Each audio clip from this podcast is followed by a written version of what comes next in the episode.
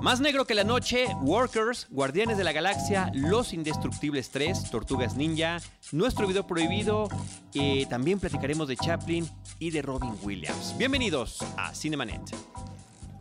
El cine se ve, pero también se escucha. Se vive, se percibe, se comparte. Cinemanet comienza. Carlos del Río y Roberto Ortiz en cabina.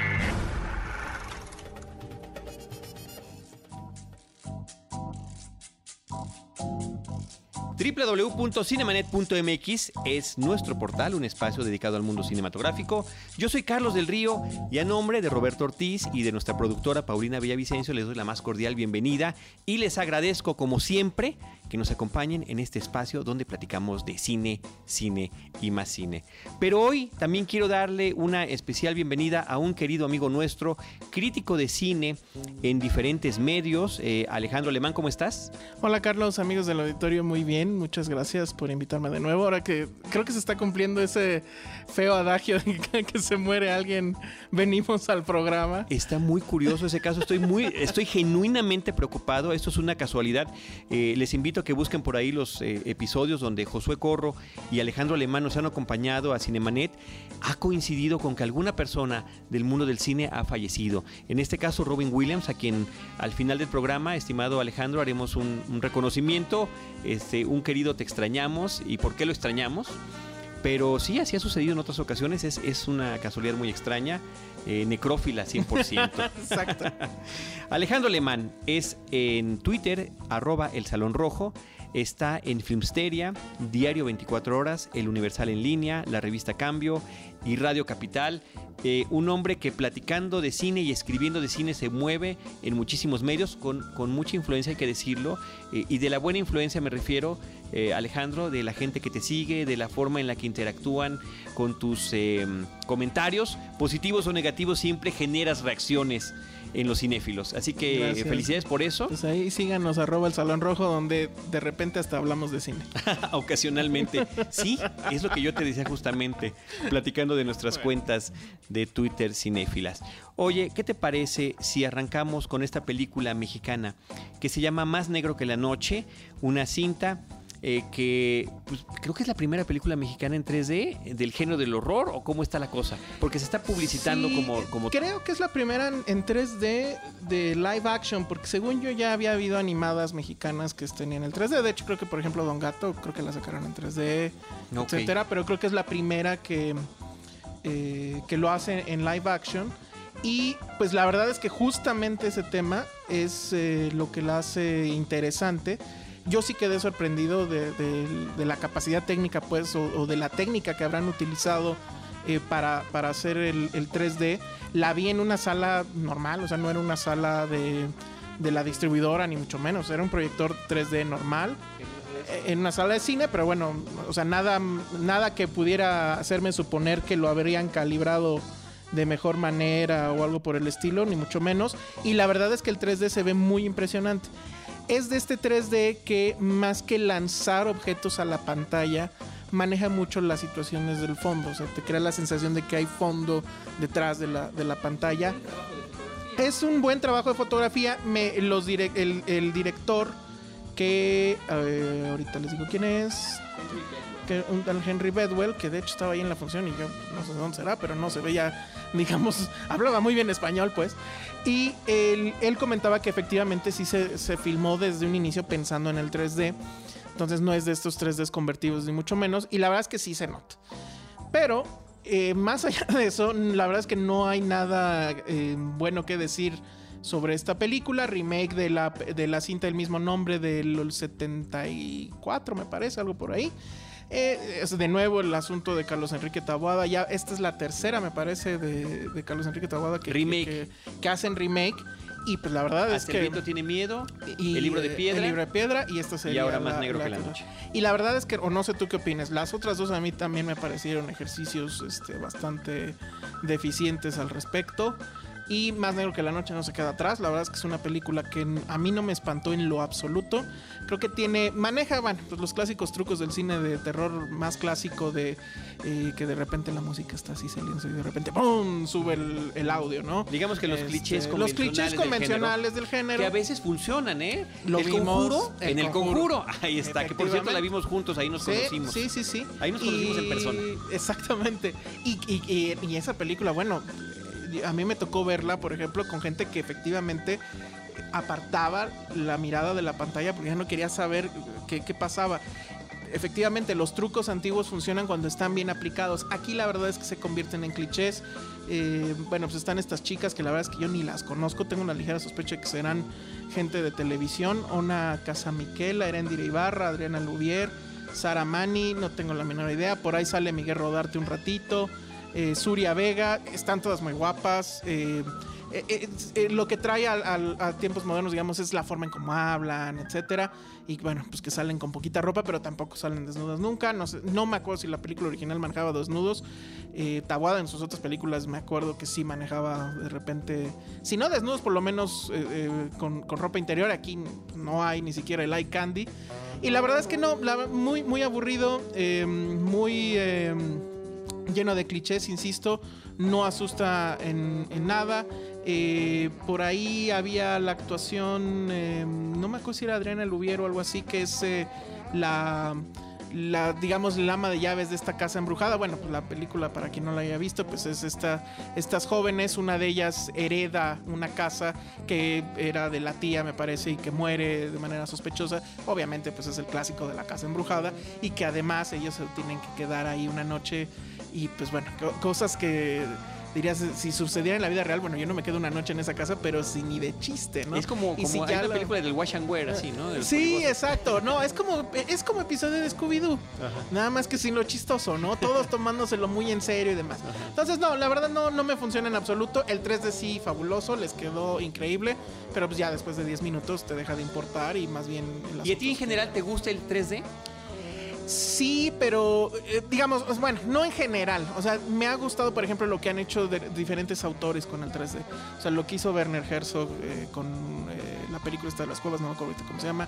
Lo que hizo... eh, no, no, ese fue Wim Wenders. Ah, Wim Wenders, y sí, efectivamente, lo que hizo Wim Wenders con Pina, lo que hizo eh, Hugo, este, Scorsese, con Scorsese, Hugo. increíble. Lo Para hace mí, esa es- increíble. Esa es, la mejor Esa es película la que he visto mejor en 3D. película, sí, pero a mí no me gusta el 3D. No, bueno, es me que... de- cansa, me aburre, se oscurece Creo, la imagen. creo que ya, ha ma- ya ha madurado mucho en ese sentido. Por ejemplo, aquí pues no notaba si se oscurecía o no. La película pues evidentemente juega a ser oscura. Entonces no había Más tanto problema, noche, me ¿no? Esa, efectivamente. Pero por ejemplo, eh, la película eh, de los changos, ahorita se me fue el, ¿El planeta de el los planeta de los simios. La vi en 3D, no aporta absolutamente nada, pero por lo menos no te oscurecía la, la imagen. Sí, sí, lo vi. Entonces, eh, de repente creo que hay ciertos 3D que sí eh, lo usan para eh, eh, elevar el lenguaje cinematográfico y hay otros que nada más lo utilizan como un juguete.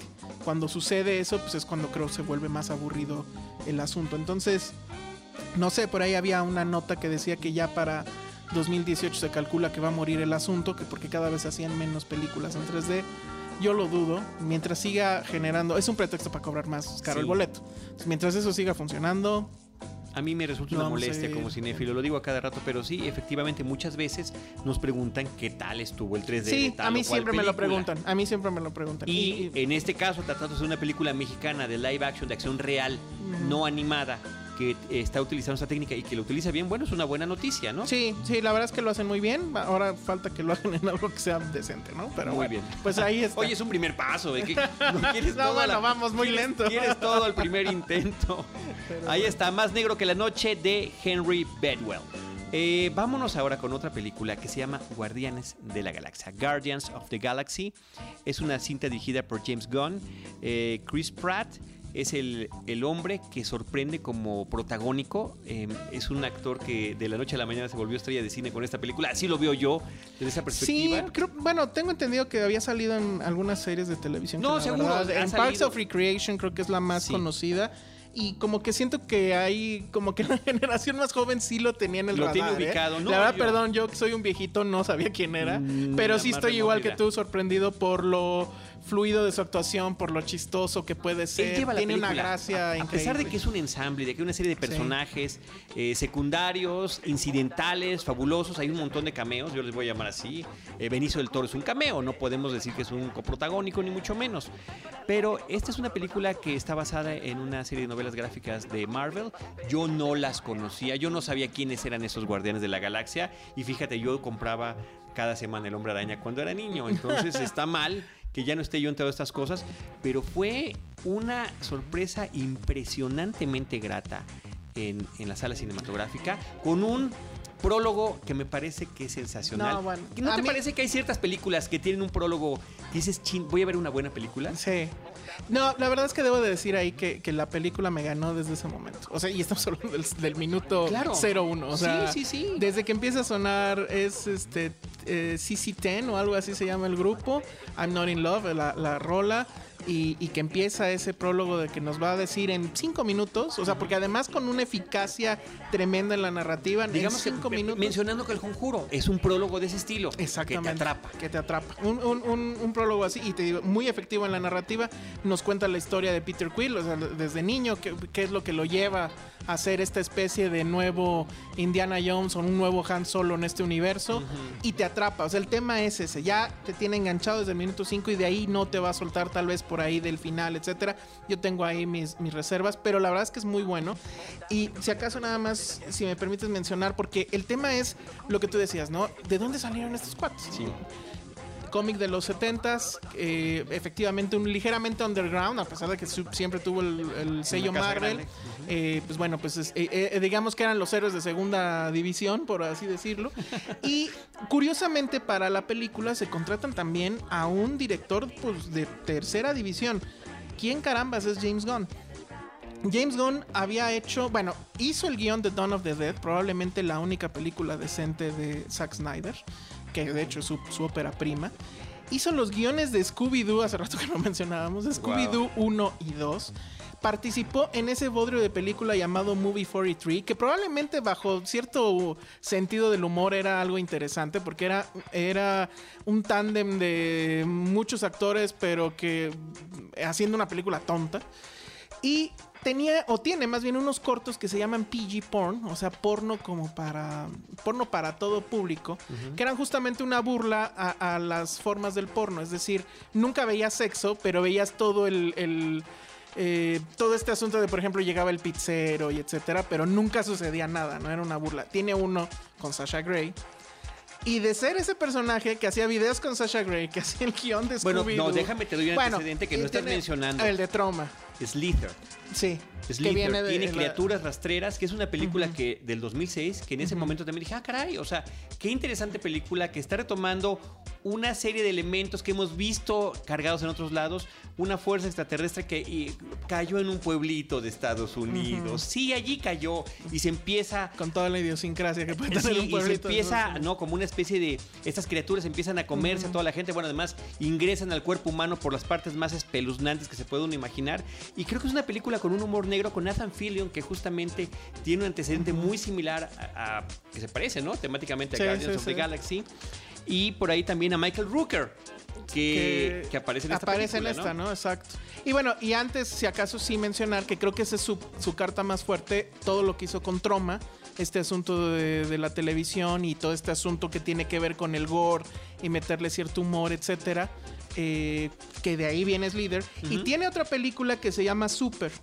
Esa se les recomiendo mucho, sobre todo si fueron fans de eh, Kick-Ass, Ujú. porque es básicamente la misma historia, pero con un edge mucho más filoso. Eh, no me, o sea, bueno, tiene muchas broncas esa película también, pero comparada con Kick-Ass, a mí me gustó mucho más, porque creo Y que era más este corte- honesta. Tiene este corte independiente, Sí. muy fuerte. O sea, parece que le hicieron entre tres amigos, Sí, ¿no? sí, sí, sí. Pero, teniendo todo ese antecedente, dices, ¿cómo es posible que Marvel se la, se la juegue de esa manera, ¿no? Yo no creo estas empresas que, bueno, además Marvel, pues ya es Disney, etcétera. Yo no creo que estas empresas se tiren al vacío. O sea, hicieron algún cálculo que yo no logro entender. No, y seguramente. Donde sabían que por lo menos no le iban a perder. Y resulta que terminaron ganándolo porque la verdad es que la película no solo ha recaudado bastante dinero en, en taquilla, ya tiene eh, con luz verde la, La la secuela. secuela. sino que además es una muy buena película. Sí. Y es una película muy divertida. Y yo creo además que de todas las películas que ha hecho Marvel Disney, a mí me parece que es, la más divertida. Sí. Sí. Posible. La más divertida, sí. Creo que es la que sabe que está bromeando. Sí. La que se da permiso de reír y de reírse de sí misma. Sí, constantemente. Sí. Constantemente. Creo que eso es uno de los grandes aciertos de la película. Eh, me gusta el reparto. Eh, Chris Pratt, insisto, me sorprendió. Tú decías que es un Han Solo, un Indiana Jones. Sí. Se viste como Han Solo, Y actúa como Indiana ajá. Jones en algunos momentos, eh, pero más de Han Solo, por supuesto. Es mercenario, le vale todos los demás. Ni siquiera tiene un chubaca, ¿no? Pero ahí está. Bueno, después se lo va a Zoe conseguir. cierta Saldaña, forma. m- me volví a enamorar de ella. Que, que creo que no hace nada, ¿eh? No, hace todo. Estar ahí con esa presencia física. Es que hay que Cada hablar más flaca, de chale. una chica eh, toda del cuerpo completamente de color verde. Ese es un referente que viene desde Viaje a las Estrellas, desde la serie televisiva. El Capitán Kirk eh, se ligaba a mujeres a las de este mujeres, estilo, sí, ¿no? Y bueno, de alguna manera la vuelven a traer y ella, curiosamente, forma parte de la nueva Del- generación, vamos a llamarle así, del relanzamiento de, Oye, pero ¿a las no Estrellas en es pantalla. cierto que está más flaca que, que Yo la vi ¿Tú muy la bien, no tengo igual? ningún problema. No, ya un bolillo. No, Bueno. no, no, no, no, yo quería aventarme a la pantalla. ok. Y luego está, bueno, este luchador que el otro día me dijeron que no se llama Dave, que se llama Dave Batista y no Bautista, pero pues en IMDB, Siempre viene como Bautista. Bautista, Yo no lo conocía, no sé, me pareció tampoco. simpatiquísimo. pues es, en bueno, o sea, dentro de su Sí, onda ruda y demás. Absolutamente, pero sí. ¿no? Este, con, con un eh, posiblemente el de menor eh, coeficiente intelectual de los personajes, no el actor, estoy hablando del personaje, sí, sí. y que lo hace de alguna manera agradable, ¿no? Yo cuando vi los, el avance que dije, sí está chistoso por lo que están diciendo, pero ver a un árbol y ver a un mapache que hablaba me parecía la cosa más grotesca del mundo, me parecía- demasiado, y fueron de los personajes con los que salí Claro. queriendo Todo acabando mundo la película. ama a Groot. Todo mundo. Y además esa es otra de las, eh, de las cosas que ahí es donde creo que está el estudio eh, detrás.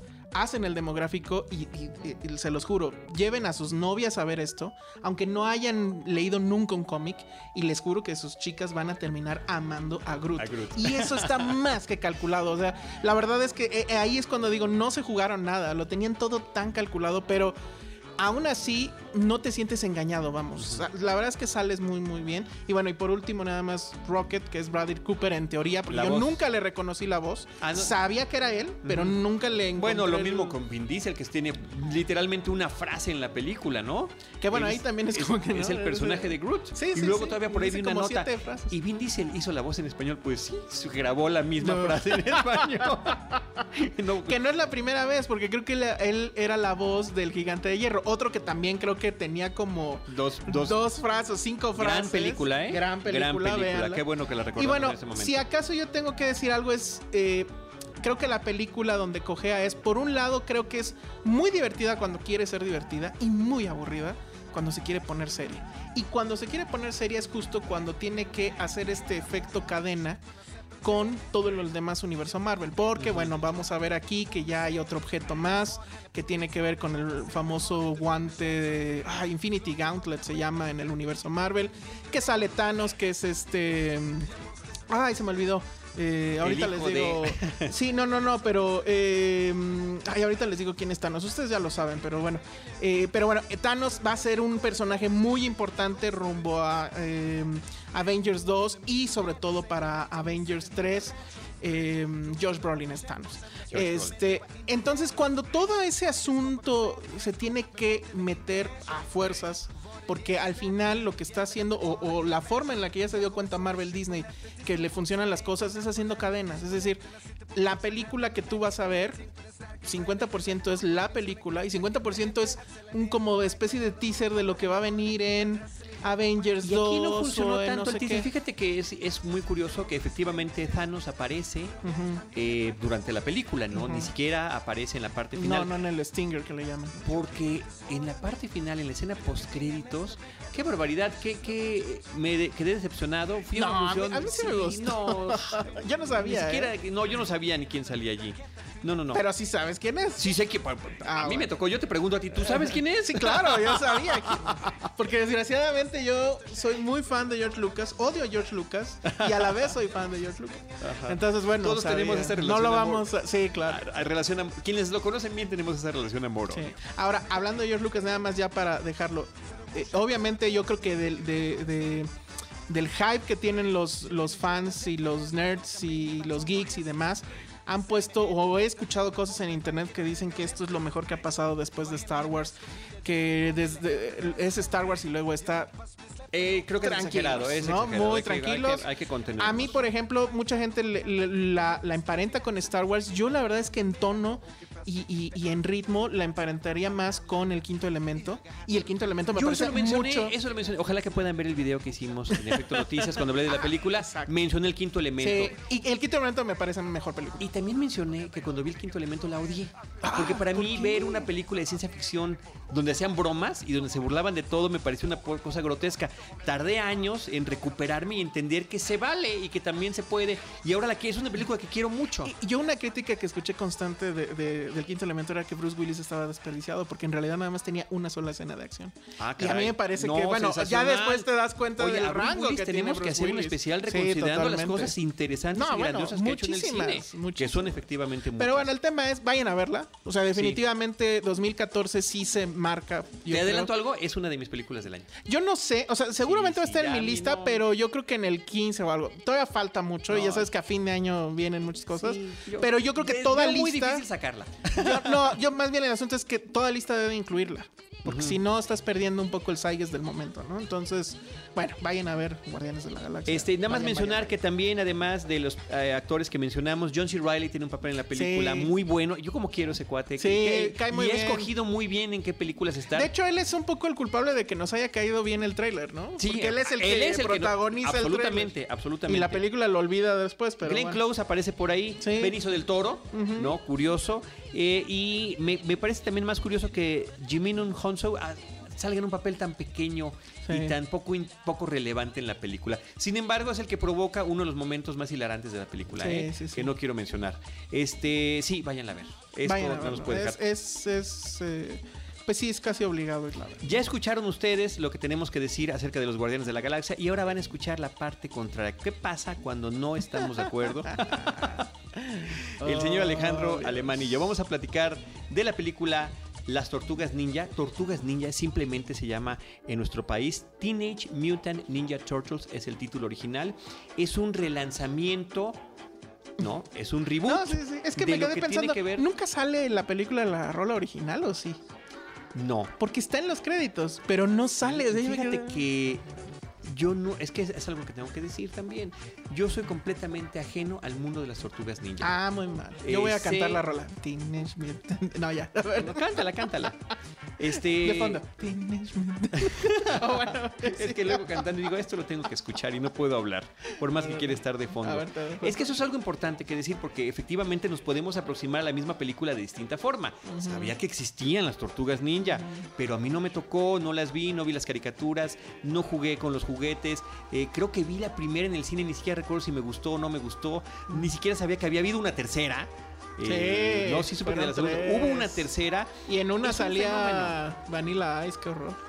pero es, eh, es un fenómeno en, como que en distintos niveles, porque como cómic tiene sus fans, que es una forma, es un- una parodia de superhéroes eh, que son de un tono mucho de más hecho, yo oscuro. tengo la teoría de que todo inició en un viaje de mota. O sea, de los dos acto- los dos autores que, estaban y haciendo, ajá, ajá. incluso lo dicen sin, o sea, bueno, lo cuentan que un día estaban dibujando y que entre risa y risa, Cotorreando. ajá, Cotorreando, ¿no? entre risa y risa, pero risa y risa de, de- de Puede mota, ser, puede ¿no? ser. Y justo por eso es que yo dije que, que voy a ver quiénes son. Y las conocí, me cayeron bien. Las cuatro tortugas para mí son las que son el alma de la película. Pues son las del título Sí. de la película. Pero es que hay que decirlo porque se promueve la película como una cinta con Megan Fox. Pues que sí. Megan Fox estará muy bonita, es muy linda, fotografía muy bien, pero es muy plana en su actuación. Me parece que la gente está muy enojada de que represente a April Mientras sea plana en su actuación y no en otras cosas, yo no tengo Pues ningún es que problema. está la cosa, ¿no? Que no hay, no hay coherencia. Eh, que, que está interpretando un personaje que es tan querido como descubrí después, que es April O'Neil. Pero hay un momento que sale en todos los trailers de la película donde las tortugas, de- ella le pregunta a ellas, ¿qué, qué son ustedes? Somos mutantes, somos ninjas, somos adolescentes. Eh, técnicamente somos tortugas. Entonces, entonces son tortugas, adolescentes, ninjas, no sé qué. Pues cuando lo dices así suena ridículo. Eh, para mí, Alejandro, ese es el tono de la película. Donde se están riendo de sí mismas. Y a mí, ¿sabes qué referencia me da? Cualquier película que traiga la palabra mutante en el título es una película de serie B. Esta es una historia de serie B con toda el- el- el- la, la tecnología y los recursos de una, pel- de una película A de Hollywood, pero que finalmente es una broma, ¿no? Es que ese Así es el tema. yo, pero adelante. Estoy de acuerdo. Debería de haber sido una broma, pero la verdad es que me parece que es una mala broma. Yo no tengo ningún problema. O sea, para mí las tortugas eran echar relajo. O sea, la, la película, la caricatura, perdón, era completamente desparpajada. Creo que mucho de eso, y me di cuenta ahora, eh, tenía la culpa el doblaje mexicano. Porque incluso hay un episodio por ahí que yo creo que los, los que estaban haciendo doblaje ya estaban muy cansados, etcétera. Querían relajarse. Y hay un diálogo entre los malos donde se están albureando. Obviamente, cuando tú eres un niño, no te, das, cuenta. Y pues probablemente los adultos, como siempre utilizan a la televisión como nana, pues tampoco se dieron cuenta. ¿no? Pero ese es el, el- el- la historia del doblaje en México de, mu- de Sí, muchos claro. años, por décadas. Y el de Don muchos- Gato, sí, sí, los. Jetsons, los Picapiedra. Todos ellos fueron, así eran los doblajes. Sí, ¿no? y entonces, esas eran las tortugas niña que a mí me tocaron. Yo también leí el cómic. Hay dos versiones del cómic, la, la- digamos que la primera y la más densa. En, en el cómic eran más densos y en el cómic se clavaban más en el tema de los ninjas y del honor y todo ese rollo. Después creo que hay una serie de Nickelodeon nueva, no la he visto, la verdad ni ganas. Entonces, la verdad es que yo esperaba una película que fuera mucho relajo, mucho desparpajo, muchas bromas, etcétera.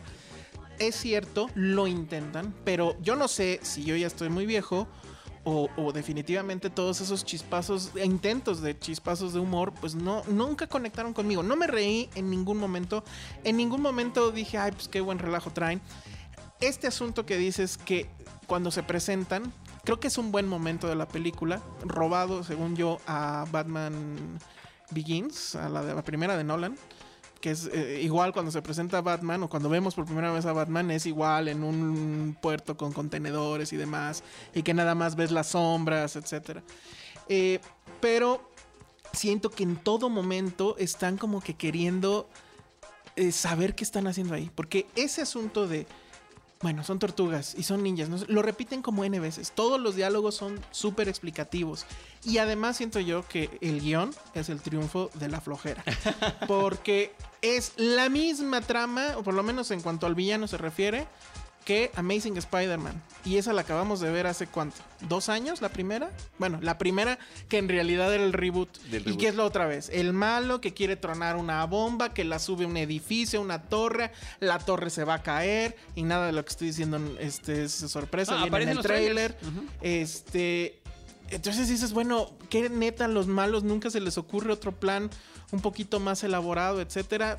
Le roba, según yo, muchas secuencias a muchas películas de superhéroes que hemos visto. Le roba a Nolan, le roba a Raimi. Y la verdad es que este hombre, Jonathan Liebsman, pues no tiene tampoco credenciales. Creo que lo único medianamente. Pues no, ni siquiera interesante. Es este Furia de Titanes, la 1, que me parece que era la, mala. creo que la 2. No, la 2 es la de. Ah, bueno, porque si es la 2, la 2 es la- esa la a mí me mala, gustó. ¿Se gustó, gustó? A mí me gustó la 2. La 1, eh, este, y creo, no sé qué otras cosas tenga. Eh, Batalla Los. Ángeles eh, Mm. tiene y los productores también tienen que ver con películas de terror que son todas eh, remake o secuela o precuela, ¿no? Algo Y a muy- lo mejor ahí en el sentido que decías de que esto debió de ser tipo B, etcétera, no creo que lo funcione. Me sigue sorprendiendo los números. Resulta que está ganando más dinero que Guardians of the Galaxy. Bueno, ahí hay, un- ahí hay- hasta discusiones en internet sobre eso, pero yo sí quiero decir algo muy curioso. Eh, sí, no estoy diciendo que sea una gran película, que sea una joya maestra. Pero, des- eh, pero tú me dijiste, ay sí, ya para Sí, no, no, no, échame, Tú me échame, caray. dijiste que, que era un grado menos que Guardian, y no. O sea, así en, era. el, sen- en, el, eh, en el sentido del humor, en el que se están eh. pitorreando de sí mismas. Pero O no sea, lo hacen bien. O sea, la verdad es que el, Pues es- el- el humor de Guardians of the Galaxy es. Es superior, efectivamente, por eso dije una raya Y menos. este, no, muchas rayas menos, la verdad. O sea, yo, yo creo que está en, el, en los terrenos que está Transformers. Y, y, y, y no, el yo la veo. A ver, las películas de Transformers, salvo la primera que medio me Sí, gustó. y en eso estamos de acuerdo. Este, la 2 y la 3 las aborrezco, me parecen aburridas, terribles. Lo he dicho aquí cuando le hemos platicado de ellas, espantosas.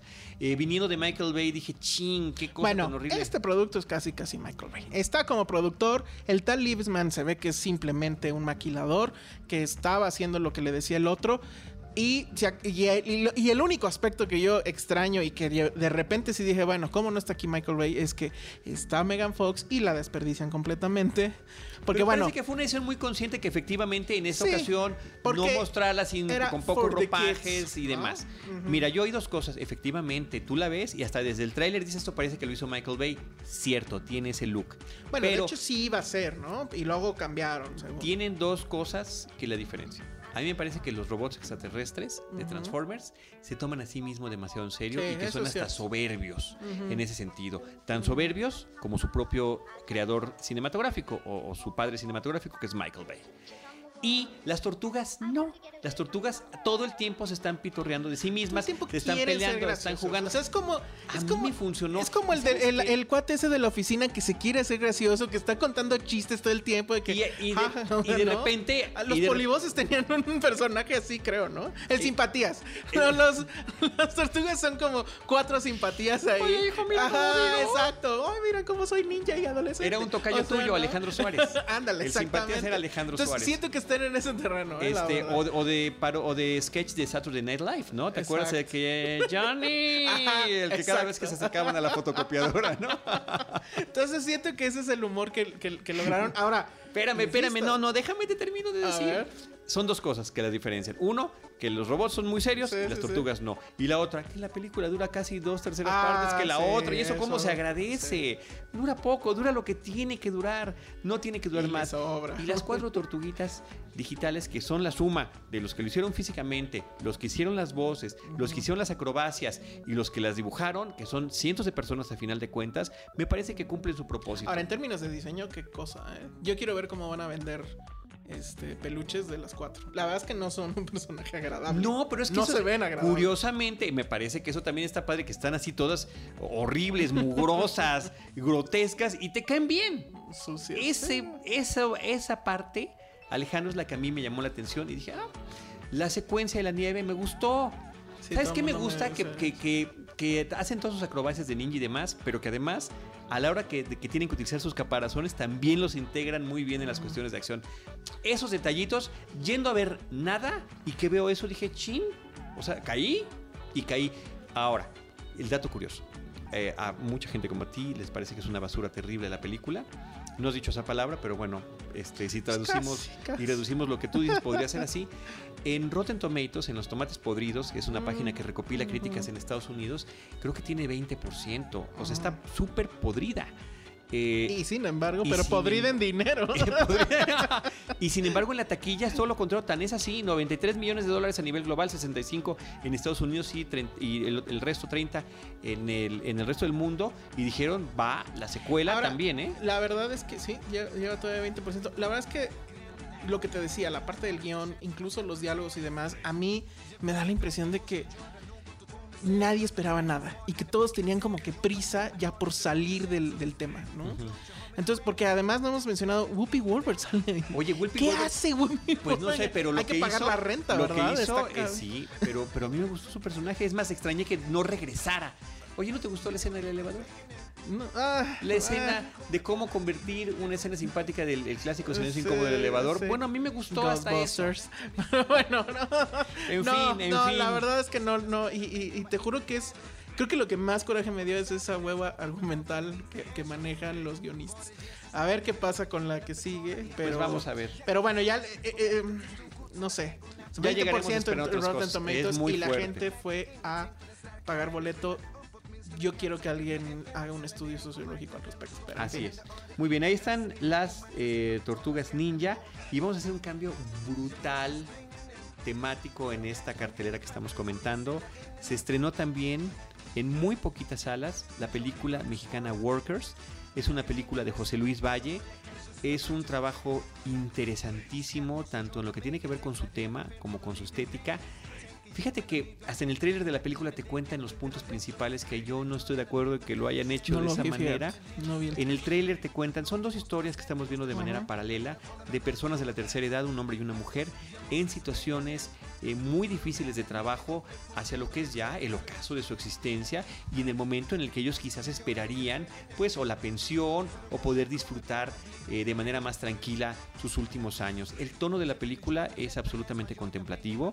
Esta es de- de estas películas donde si alguien está trapeando, pues lo vemos que está trapeando y lo vemos como eh, mueve de un lado a otro la jerga. Pero ello no quiere decir que sea aburrido. En, en absoluto, eso es lo más eh, sorprendente de todo.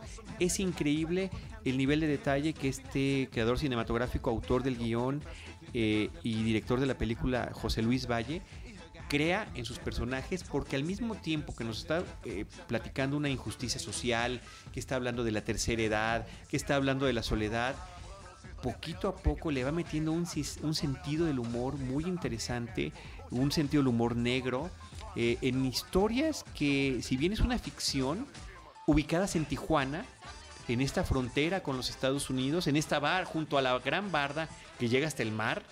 ¿no? En este juego de espejos que de repente nos trabaja desde el inicio al final de la película, eh, logra sorprendernos muy gratamente que están basadas eh, vagamente en hechos de la vida real.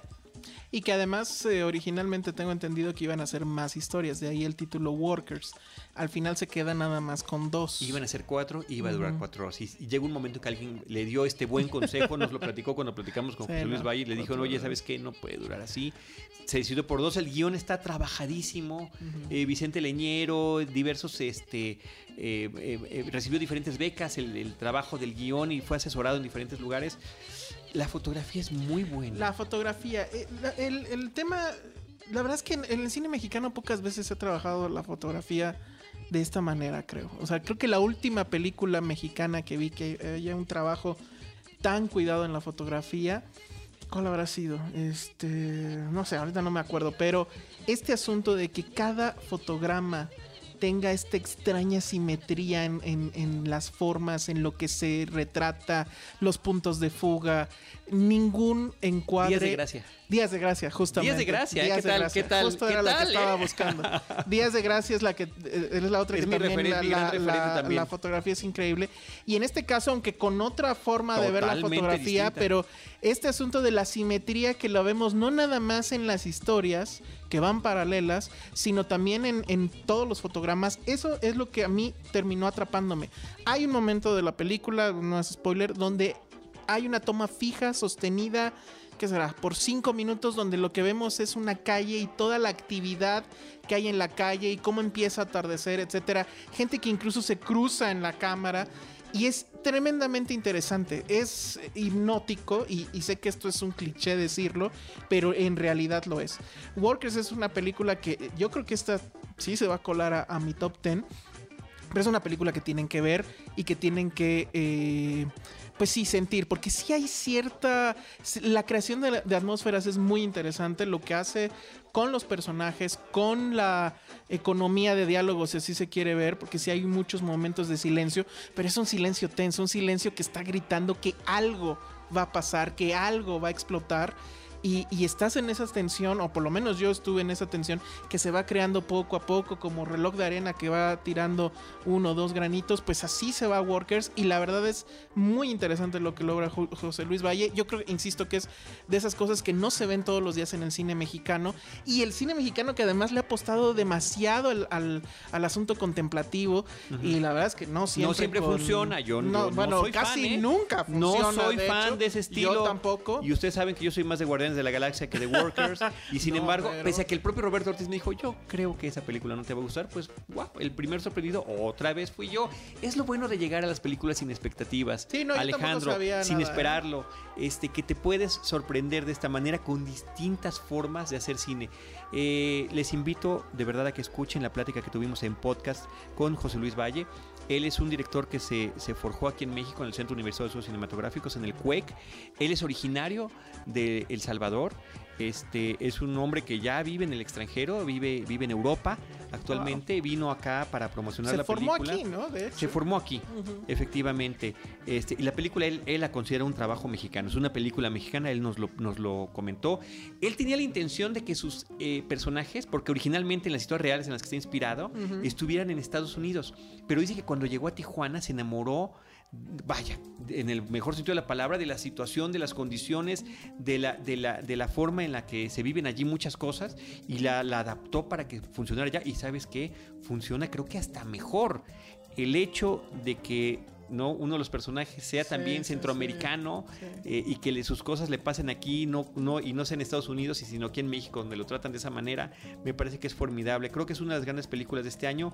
Me da como mucho pesar que es una película que comercialmente se distribuye tampoco, está en el Cinemex Reforma, está en la Cineteca Nacional, está en el Cine Tonalá. ¿Cuál se me está olvidando? Híjoles, en Cinemanía, en, en Cinemanía. Guayamilpas y en Cinemanía Loreto. Eh, eh, bueno, si no la han ido a ver, eh, la, el- la recomendación es que vayan a verla como sea, en la cineteca, etcétera. Eh, sobre todo porque es una película que creo que sí se tiene que ver en sala. No es lo mismo si la llegan a conseguir por ahí pirata, etcétera, y que la ven en la pantalla de televisión por muy N pulgadas que sea, no es lo mismo que verla en sala por todo esto que le estamos comentando, la fotografía, los espacios, las atmósferas, etcétera. Y si acaso nada más como eh, un último gancho para que la vayan a ver, si ustedes son dog lovers, si ustedes aman a los perros, si ustedes tienen 20 perros y los sacan a pasear ahí en la Condesa y demás, vayan a ver Workers. Pues, También ¿sabes tiene qué? algo que si decir. tú lo ves desde ese punto de vista, te lo voy a decir yo desde el otro. ¿eh? Si a ustedes no les gustan los perros, vayan a ver la película. A ver, ¿Sabes qué? Sí, eso, ¿eh?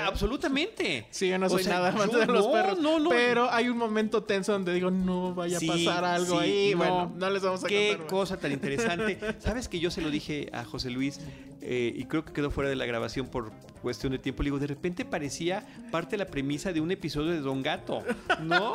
O sea, yo dije, este es Gonzalo, el heredero perdido. Muy buena esa lectura.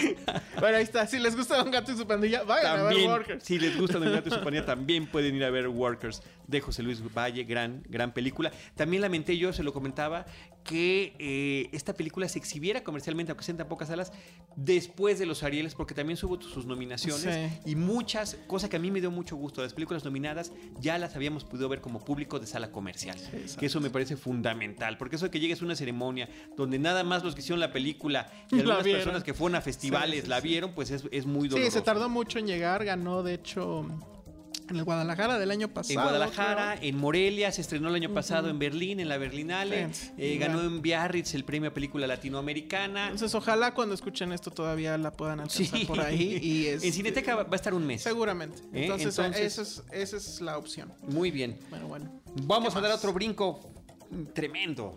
Los Indestructibles 3. The Expendables 3. Pues yo no la vi, pero con la 1 tengo.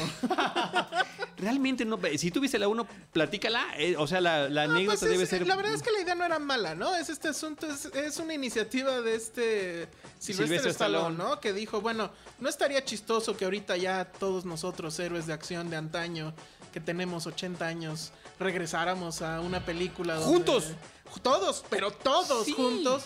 La verdad es que la, o sea, sonaba bien. Sigue sonando bien. Pues sí, sigue, sonando, bien, pero No ya puedes la vas a ver y oh Dios. Ay, sí, es un desperdicio. ¿Sabes qué? Este, es como un sueño mío que viera yo en una misma película a Rambo, este, a Indiana Jones, A Indiana Jones al ahora. Terminator, Arma Mortal, Blade, este, el, este, el Soldado Universal o Punisher en el caso de. Dolph Lundgren, bueno, hasta el Transportador. Sí, ¿no? transportador. Y nos los meten a todos y no tienen cómo darle cohesión a ninguna de las tres películas. Esta no es la excepción. Eh, aquí en este caso Harrison Ford se integra, Wesley Snipes se entrega, que, es, que era Blade, entre muchas otras ¿Cuántos cosas. años tiene Wesley Snipes? No lo sé, pero es el que menos mal se ve, ¿eh? Ah, sí. Es el de los que menos mal se ve. Este, hay una química que tratan de manejar entre el personaje de Sylvester Stallone y el de Jason Statham que es más falsa que una moneda de tres pesos. es una cosa terriblemente dolorosa. Integran en esta película a Antonio Banderas como el, el elemento cómico de la cinta. Eh, Ah, parece sí. que estoy viendo al gato con botas. Pues Eh, es que Antonio Banderas ya se quedó ahí. Es el gato con botas de las películas de Shrek. Pero hasta le ponen 52 música de flamenco cuando sale. ¿Cuántos tiene? 52. No, pues con razón no se ve mal. Pues 52 es, Es, un es de los chavos, es un muchacho. Es de los muchachos. de la película. Es el muchacho chicho de la película. Este, ¿gacha? Kelsey Grammer también participa en la película, pero Kelsey Grammer sale de. no sale de no sale de Expendable, que además es otra cosa que, me- que siempre tengo que comentar. Esta es la tercera vez, la tercera película, la tercera vez que lo comentamos y en cada una creo que es oportuno el título en español. The Expendables son los prescindibles. Se refieren a estos mercenarios que si los mandas y si regresan bien y si no regresan bien. Y aquí en México le ponemos los indestructibles, que es exactamente lo contrario, lo opuesto. Sí, porque están explotando también el tema de lo mucho que estas grandes estrellas de la pantalla teníamos. ¿Sabes quién es el que peor funciona en esta película? Creo que es eh, este Arnold Schwarzenegger. Ah, ya había salido en la otra. Sí, ¿no? sí, sí, salió en las anteriores, muy poquito en la segunda, un poquito. Pues es que estaba de Gobernator todavía, estaba Pero ocupado. qué mal, qué mal, como botarga mal utilizada. Pues es que ya está viejito. No hay forma de que puedan ni siquiera crear escenas de acción interesantes. Que tú dices, una película de James Bond le ponen creatividad para hacer algo que nos sorprenda. Lo hacen en las películas de Misión Imposible, lo hacen en películas de acción como de Matrix y de ciencia ficción. Y aquí no tenemos esa gran secuencia de acción que uno diga, "Ay, si te acuerdas cuando... Pues no, no. Quizá lo más es que hacia el final de la película estamos viendo ocho peleas simultáneas, donde además nos introducen a otros cuatro o cinco personajes nuevos jóvenes, que, que en verdad esos sí son los prescindibles de la película.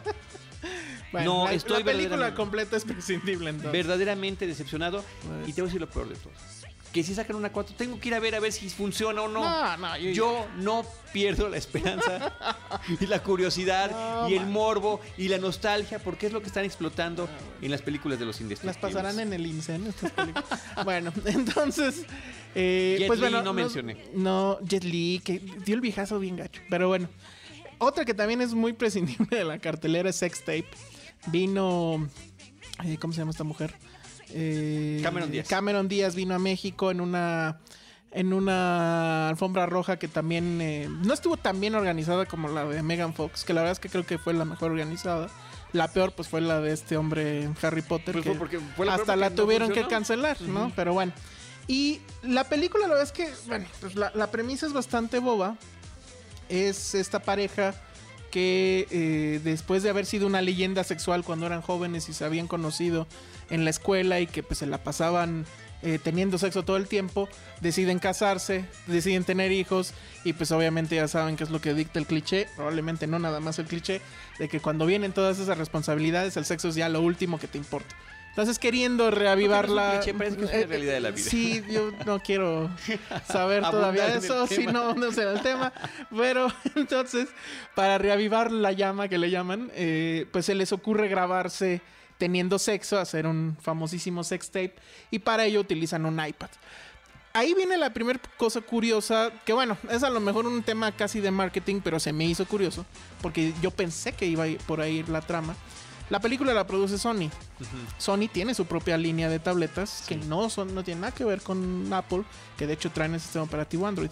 Yo pensé que la película en realidad iba a ser un anti-anuncio de Apple y a lo mejor por ahí se iban a, a meter ciertos chistes tecnológicos y demás. No, porque, además siempre hacen su, su- lo que llaman el product placement, el colocar sus productos en todas las películas. Si ven cualquier película de Sony, cuando levantan una computadora, es Sony, ¿eh? Exacto. Eso no- y no lo en esta no pasa. Todo es Apple. Y bueno, pues la- el iPad es el protagonista de la película.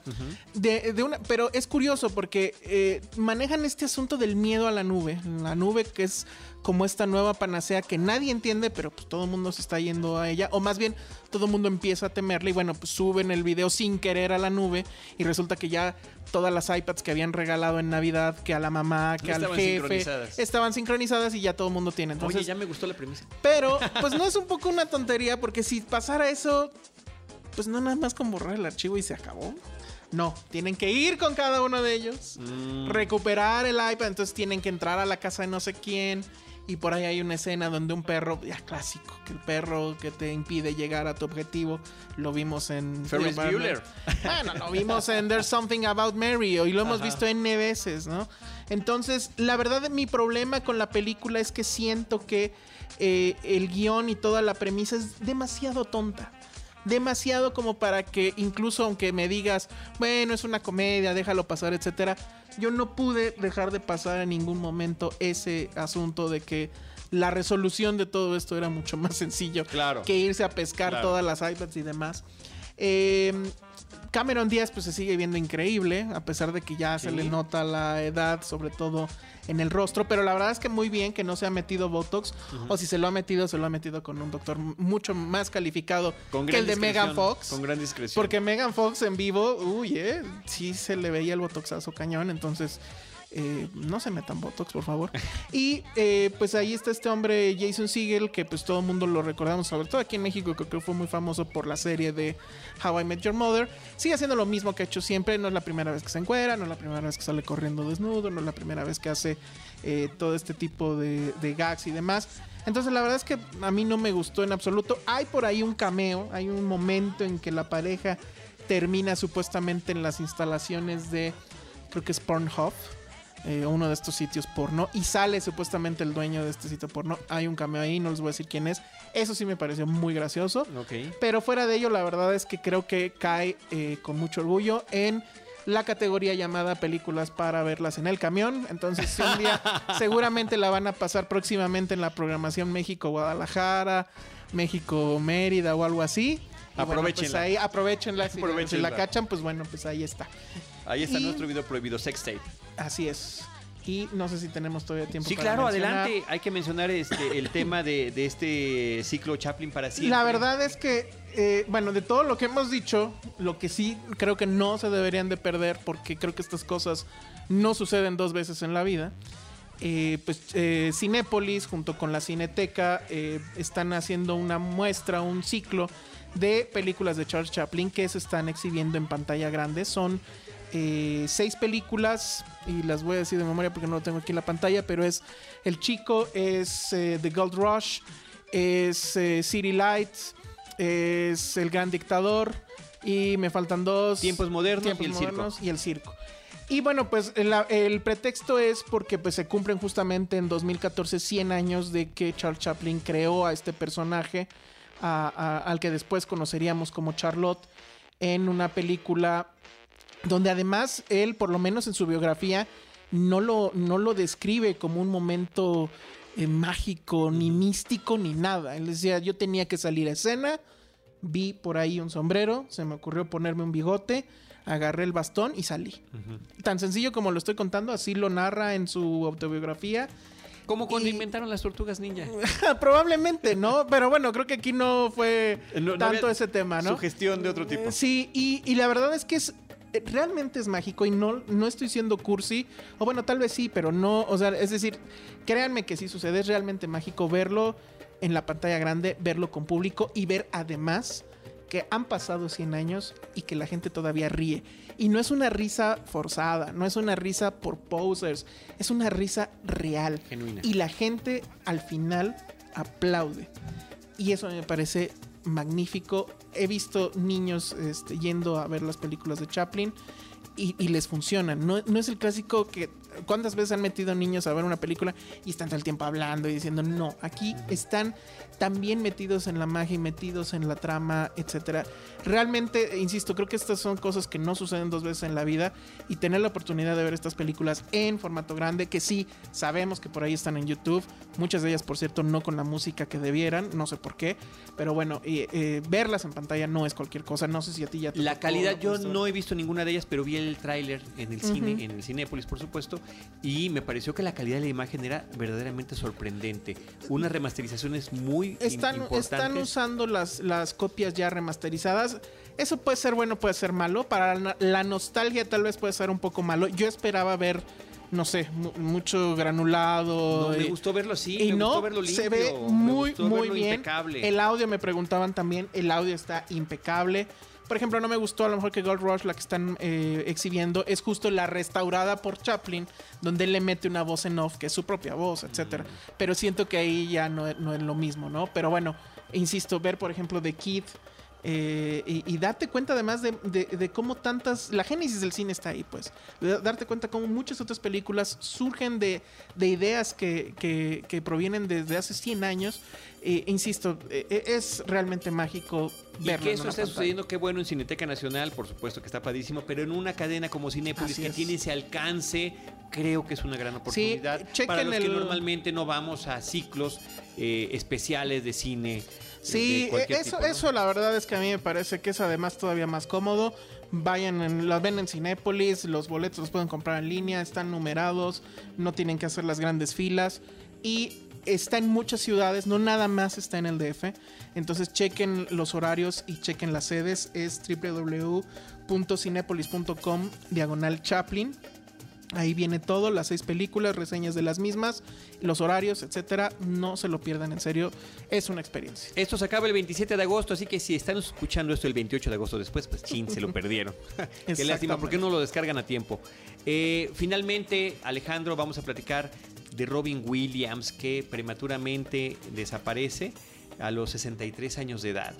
Este hombre que lo vimos en infinidad de películas, lo vimos en televisión, lo vimos en especiales de stand-up comedy, lo vimos doblando voces, eh, una fuerza creativa, una... Yo no sé qué había en este, en este cerebro, la forma en la que trabaja, me da una envidia, siempre me ha dado, este, en, esta, en este final que aparentemente es un suicidio, pues, creo que ahí falló lamentablemente, eh, un asunto de, parece que ya tenía tiempo con el, con el problema de la depresión, este, pero la forma de improvisar, de hablar rápido, de hacer imitaciones. Era una fuerza que cada director en cada película tenía que contenerlo de diferente manera. A veces lo podían lograr los directores, a veces no, a veces salía del guacal, a veces funcionaba, a veces era exagerado, pero me parece que nunca dejaba de ser algo que pasara desapercibido. Yo tengo, la verdad es que un sentimiento encontrado con, Robin Williams. Eh, creo que es un, es un actor que un poco el Vox Populio, por lo menos de este lado del país, no sé, en Estados Unidos, probablemente en Estados Unidos sí seguía siendo una figura eh, pues venerada, por así decirlo, pero creo que de este lado del charco ya habíamos puesto a Robin Williams en un lugar donde pues no ponerlo en el basurero, pero sí un poco ya relegado, donde decías, ah, otra película, Robin Williams. Porque creo que al final de su carrera, sí se dejó perder muchísimo. Empezó a hacer muchas cosas que no venían al caso. Por ahí está la película esta del... Donde se va de vacaciones en el camper y hay un gag ahí que tiene que ver con caca. No, bueno, pero, pero ¿quién no? Desafortunadamente. O sea, Robert De Niro, Al Pacino, sí, estamos de otro nivel de actores. Yo más que decir el gran actor Robin Williams, yo diría el gran comediante Robin Williams. Y que sin embargo logró integrar en su, en su carrera papeles interesantísimos como el de ¿cómo se llama? One Hour Photograph, ¿no? Sí, sí, sí. una de sus.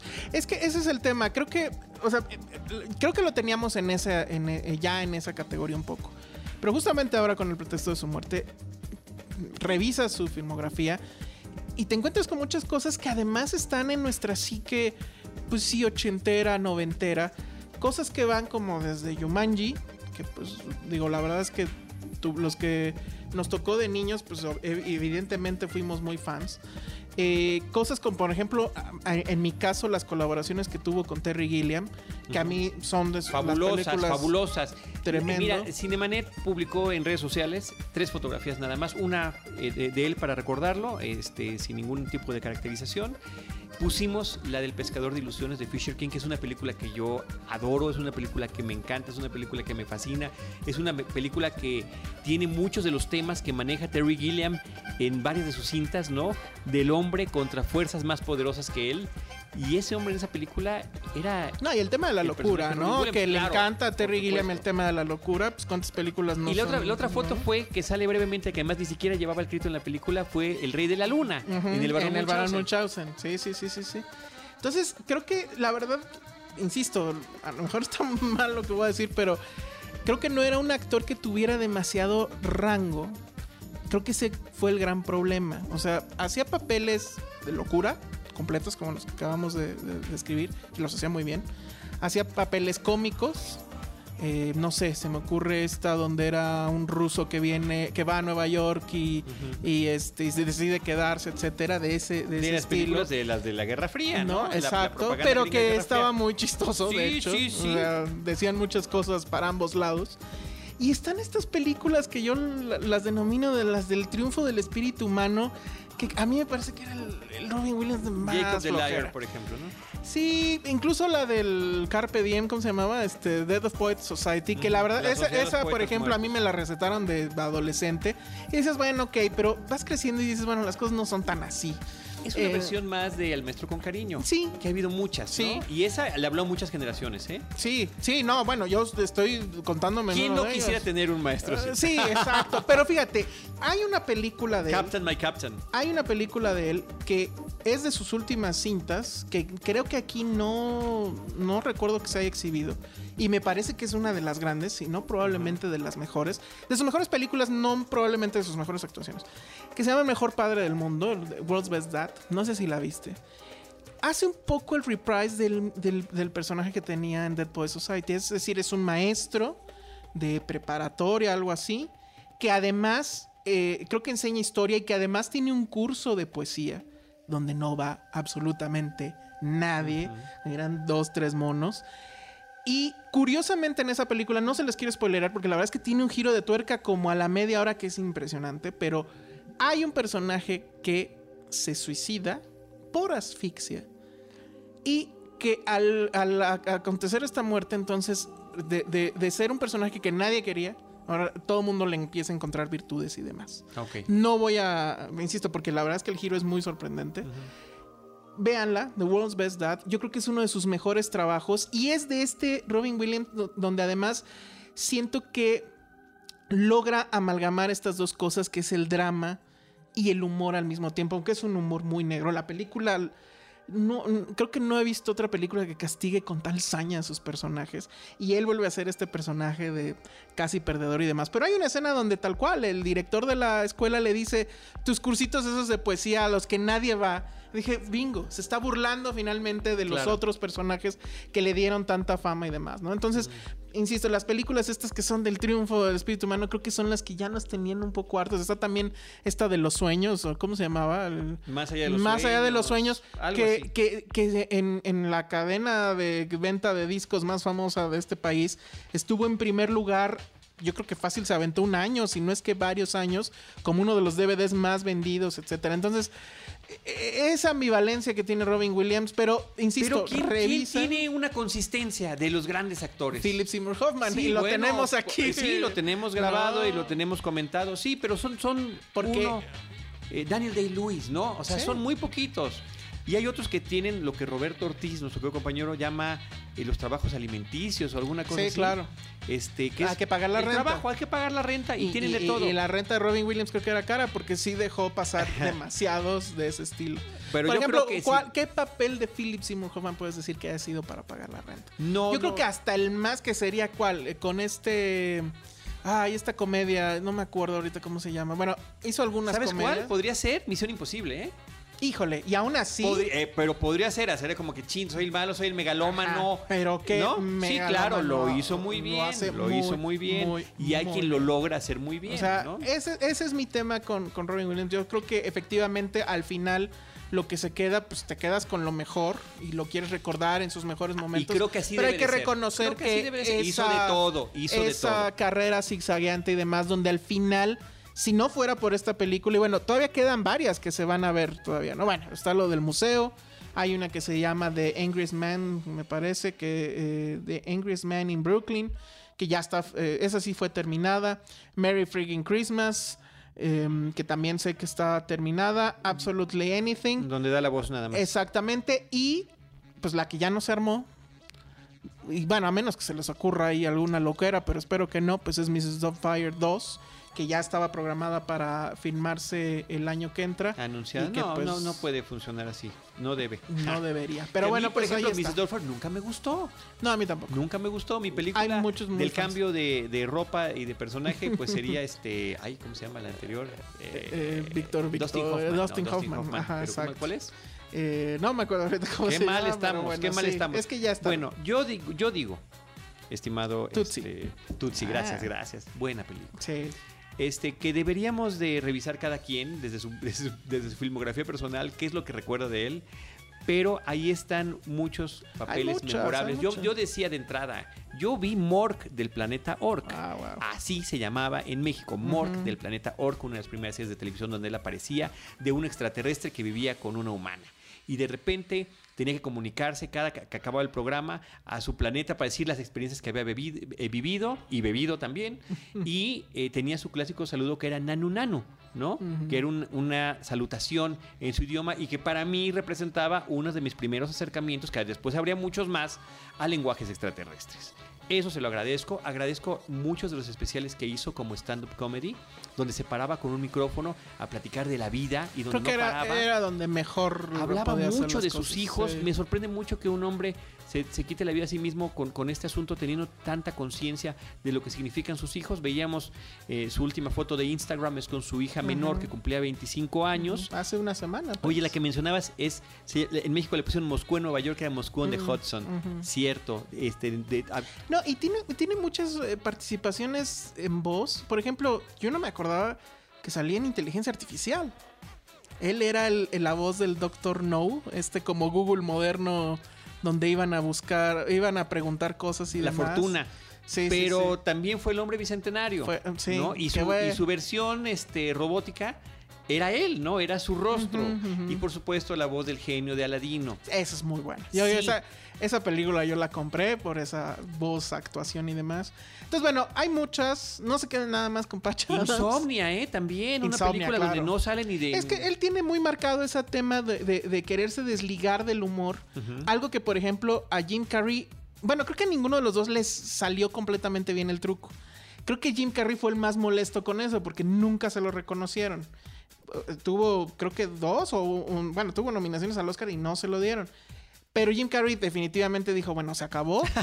pero dio por lo menos una gran, gran, gran película en ese tono que es Eternal Sunshine of the Spotless Mind. Correcto. Que creo que está por encima de cualquiera que, Sí. que sea de, de Robin Sí. Williams, ¿no? Sí. Entonces, es interesante este asunto de cómo quieren escapar a su propio canon o lo que ellos fueron marcando durante Buenos días años. Vietnam también. Buenos días Vietnam es importante. Y lo chistoso es que después él vivió el- Bueno, el, Hook a mí sí me gustó. Ya vi que tú y Josué la han mencionado entre sus bellos recuerdos de la Sí, infancia. cómo no. Este, curiosamente, eh, también participó y hasta el presidente Barack Obama lo menciona porque él iba a ser a platicar con las tropas a donde estuvieran en diferentes lugares del mundo y alentarlas a, a hacerles bromas y demás, lo cual, bueno, pues también habla de este espíritu que él tenía. Y quiero mencionar la- una película que hizo con Woody Allen que es The Constructing Harry Claro, ¿cómo no mencionar? donde podremos hablar absolutamente de la falta de ego de un actor desprendido, de verdad. Porque su personaje es un personaje que, que en la broma de Woody Allen de la película está fuera de foco, ¿no? Y nunca Y se le ve. ¿no? Sí, sí, sí. Entonces, pues yo creo que nos dio de todo. Sí. Y nos dio excesos, y nos dio alegrías, y nos dio risas, y de repente también nos, nos presentó su lado oscuro, su peor lado oscuro. Lo hace con este desafortunado desenlace prematuro. Nada tan lamentable como eso, pero Busquen, busquen, busquen Great, eh, Greatest Dad. el Ah, yo- hasta yo del voy a buscar, y, eh, saliendo de aquí la voy a buscar. a Porque la verdad es que creo, insisto, sí es uno de sus de, de sus papeles más oscuros o más de humor negro, pero que en el contexto de lo que acaba de pasar adquiere una relevancia eh, importante. Eh, véanla, no, insisto, no quiero ni siquiera dar mucho detalle de la trama, aunque ya dije lo que dije, pero es, es, es interesante cómo las bromas crueles a veces se salen de la pantalla. Ahí lo vamos a dejar. Uf. Oye, este, hablando de bromas crueles, eh, broma cruel es también buscar Robin Williams en internet y que la mitad de los resultados sean de Robbie Williams. Qué cosa tan terrible, ¿no? Qué Ah, cosa pues es tan que en terrible. Facebook estaban muy tristes por la muerte de Robbie Williams. pero bueno. Muy bien, estimado Alejandro, muchísimas gracias. Gracias. Te ruego que repitas tu, tu red, tu red social que conecta con todo tu mundo. Arroba el Salón Rojo y ahí les avisamos dónde andamos, qué estamos haciendo y a veces hablamos de cine. Muy bien, Alejandro Alemán nos, nos acompañó en este episodio para platicar de varias películas. Más negro que la noche, Guardianes de la Galaxia, eh, Tortugas Ninja, Workers, que así se llama en español, ¿no? El- el- es otro dato curioso, perdón, que nos decía este el director José Luis Valle, que él le puso Workers porque iba a tratar de los trabajadores del otro lado de la frontera de Estados Unidos, y sin embargo, cuando cambió a Tijuana el proyecto se lo dejó ya porque ese era el nombre de la cinta que tenía. Los Indestructibles 3, nuestro video prohibido, platicamos también de Chaplin para siempre, las siete películas que se exhiben en Cinépolis, y finalmente de el desaparecido Robbie Williams. Nosotros recordamos también nuestras redes sociales, arroba Cinemanet en Twitter, facebook.com diagonal Cinemanet, Cinemanet 1 en YouTube.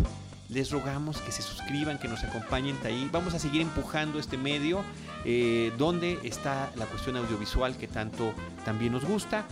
Y por supuesto nuestro podcast en cinemanet.com.mx. Ahí también les encargamos si tienen comentarios buenos o malos en iTunes, déjenlos por favor. Nos acabamos de percatar, platicaba yo con Paulina y con Roberto Ortiz, que, eh, y no lo había buscado Alejandro, aparece, Cinemanet aparece entre los mejores, bueno, los podcasts más escuchados, a veces en el 2, en el 3, de repente en el 200, pero ahí andamos siempre dando vueltas, esto va cambiando conforme se va- caen o descargan Espero que cuando venga yo no baje así. No, no, muchas gracias por tu presencia, Alejandro. Si pueden, suscríbanse y quéjense y demás. Nosotros, todos los de Cinemanet y nuestros amigos que nos acompañan en cualquiera de esos espacios, los estaremos esperando con cine, cine y más cine. Cinemanet termina por hoy. Más cine en Cinemanet.